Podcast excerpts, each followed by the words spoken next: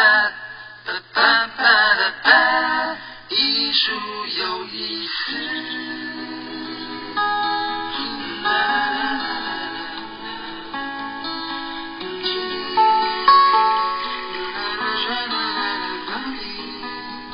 各位听众，大家好，欢迎收听由佛光园美术馆为您直播的艺术有意思节目，我是林秀荣。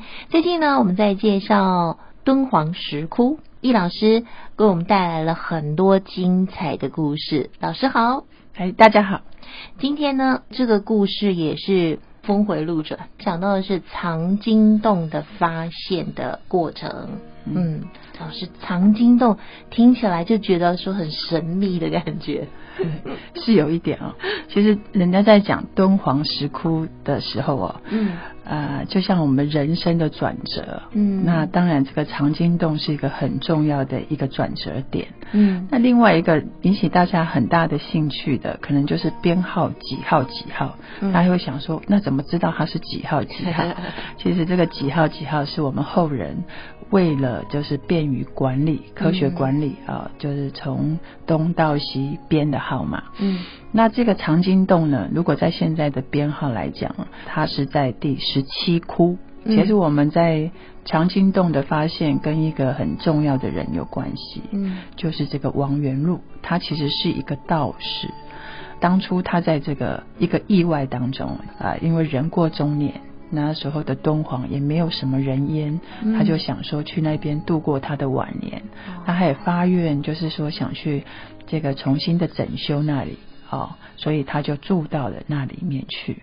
那有一天他在打扫，其实他是在打扫第十六，他从十六进去哦，哎，突然发现奇怪，怎么有一有一面墙，他敲起来怎么这样扑通扑通的，就表示它不是实心的，好像有夹层。所以这样的状况底下，打开了那里面，发现了一个非常丰富、对后代影响非常大的一个藏经洞。我们可以在里面就可以看到，它其实，在呃从经卷啊各方面，不是只有呃像汉文，其实它回鹘文啊很多对不同文字的对，然后呢经卷有五万多卷。那当初呢？其实我们如果要进去敦煌之前，会看到几个塔，其中一个就是王元禄的塔。那其实它呃，对于整个敦煌的，我们讲说整个历史轴上面，就是起了一个这样很大的作用。嗯，他发现了这个藏经洞之后，其实他也很急于要跟这个网上呈报，说：“哎呦，我看到了很多这个经卷。”这样，只是那时候我们知道，一九零零年。六月二十六号，所以就是庚子年啊，所以那时候其实是是清朝的时候，清朝最乱的时候。所以其实上面我们讲说沉睡，就是那时候其实很多人的焦点都不会在这个我们讲说这个河西走廊这一边了哦，所以所以也没有去注意到敦煌这边会发生什么事，或是也没有心力注意到这里，所以他其实呃。上报好几次都没有人来管他。当时的朝廷政府对。没有那个人力物力来管他这也没有这个概念，所以觉得说这些经卷是非常重要的文化的瑰宝。嗯，令人非常意外的，就是那时候来了一个外国人，这个外国人是一个英国人啊，叫斯坦因。他竟然非常了解这些啊文化上很重要的意义，所以那时候呢，他很知道这个王道士呢非常的崇敬我们的玄奘大师，所以他就告诉他他是玄奘大师，告诉他请他来把这些经卷拿回去保护的。所以呢，这个王道士后来在几说之下呢，就被他说动了，就让他把这些经卷带走。嗯，哎，这也就所以说有一些现在经卷会保存在这个英国大英博物馆的原因。那这个后来陆续再来的呢，更来了一个不可思议的人，因为他虽然是个法国人，但是他却非常精通中文。嗯，我们知道中文其实不好学。嗯，而且那时候是古文。嗯，他不是会讲而已，他会看。他当初来到这里的时候，他跟王道士讲，他呃，他也要看这些这些藏经洞里面的宝物。王道士想想，好吧，那我给你三个礼拜看，三个礼拜是二十一天，那时候还有将近五万卷，所以其实平均起来，可能他一天都要看几千卷。你想想看，他是一个外国人，他竟然都看得懂。所以呢，他最后呢，他挑了最精的、最精华的回到法国去。所以后面陆陆续续，包括日本人、俄国人都有来到长津洞，带了相关的文物回到他们的国家。最后呢，在抵达的是一九二四年来的一个美国人，叫华尔纳。他来的时候，其实所剩已经不多，但是他很喜欢壁画。所以后来他使用了一个方式，他就用胶带贴在壁画上，然后就撕起来，就把壁画的带回去美国。所以我们现在如果再去看现在的一些窟里面，有时候那个手电筒一一照啊，哎呦看了看，每个都是非常结构很完整的，突然之间怎么就一个四四方方的空了一块？就是那时候被撕走、被撕走的部分，所以现在有一个说法，就说藏于这个呃法国的是最精的，那藏于英国的是最多的，藏于日本的是最隐秘的，藏于俄国的是比较杂的，但是呢比较散呢比较乱的，就是留在现在的我藏经洞里面的。啊，所以是经历的这样的一个历史的事件，我觉得好像命运多舛的感觉。哎，其实我觉得也不见得它是一件不好的事。嗯，我觉得在整个弘扬的角度来看，也会因为这样子，很很多的跟我们不一样领域的人，甚至不同国度的人，他们看到了这个敦煌里面的一些文化、宗教种种的意义。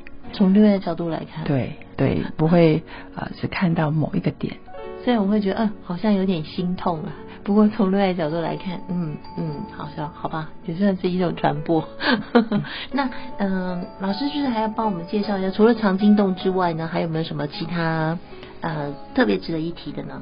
哦，对，因为我们刚才讲了很多编号的窟哦，嗯，所以我们记得长津洞是第十七窟。嗯，那刚刚也有讲，如果我们去敦煌这个莫高窟的时候，抵达的第一站会看到一个九层楼，就是第九十六窟，它里面有一个最大的一尊佛像，它有三十五点五公尺高哦，我们一般就称它叫北大像。这个呢，就是我们唐朝的唯一的女皇帝，嗯，叫武则天所。盖的哦，那所以呢，这个是第一个。再来呢，其实，在石窟里面有所谓的美人窟，这个美人窟呢，就是第五十七窟。嗯，那个菩萨像，它就是长得呃非常的庄严，你看到他心里都会柔软下来。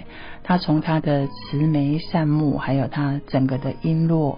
啊，当中就是散发出一种不同的一种光辉哦。嗯，那甚至呢，还有最早的一个窟哦，我们讲两百七十五窟，嗯，它是最古老的一个石窟。